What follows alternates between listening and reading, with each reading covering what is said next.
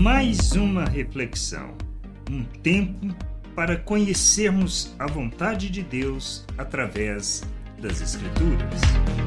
Não é uma questão de orgulho, mas temor. Nossa vida se fundamenta na fé, nas palavras e promessas proferidas pelo Senhor. Portanto, entendermos que o justo vive por fé é compreendermos que vivemos e somos justificados pelo que o Senhor fez em nosso favor.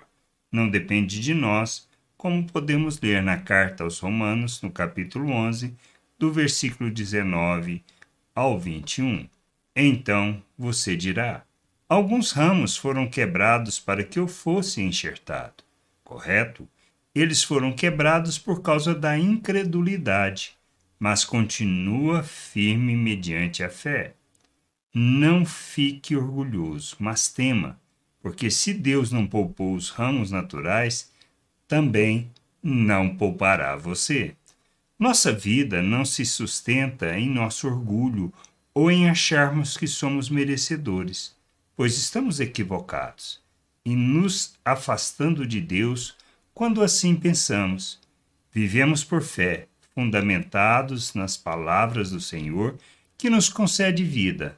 Não se trata de nós.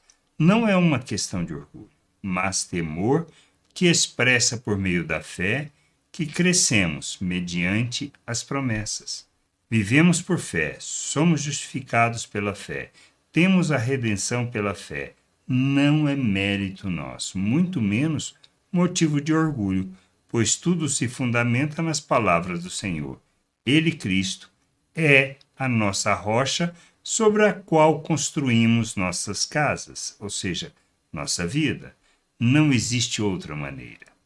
Temos que entender que não é para nos exaltarmos, pois não está calcada em nós, mas no temor que revelamos e expressamos por conhecer a palavra do Senhor, palavra que nos ensina e nos conduz à maturidade, revelando assim fé nas promessas.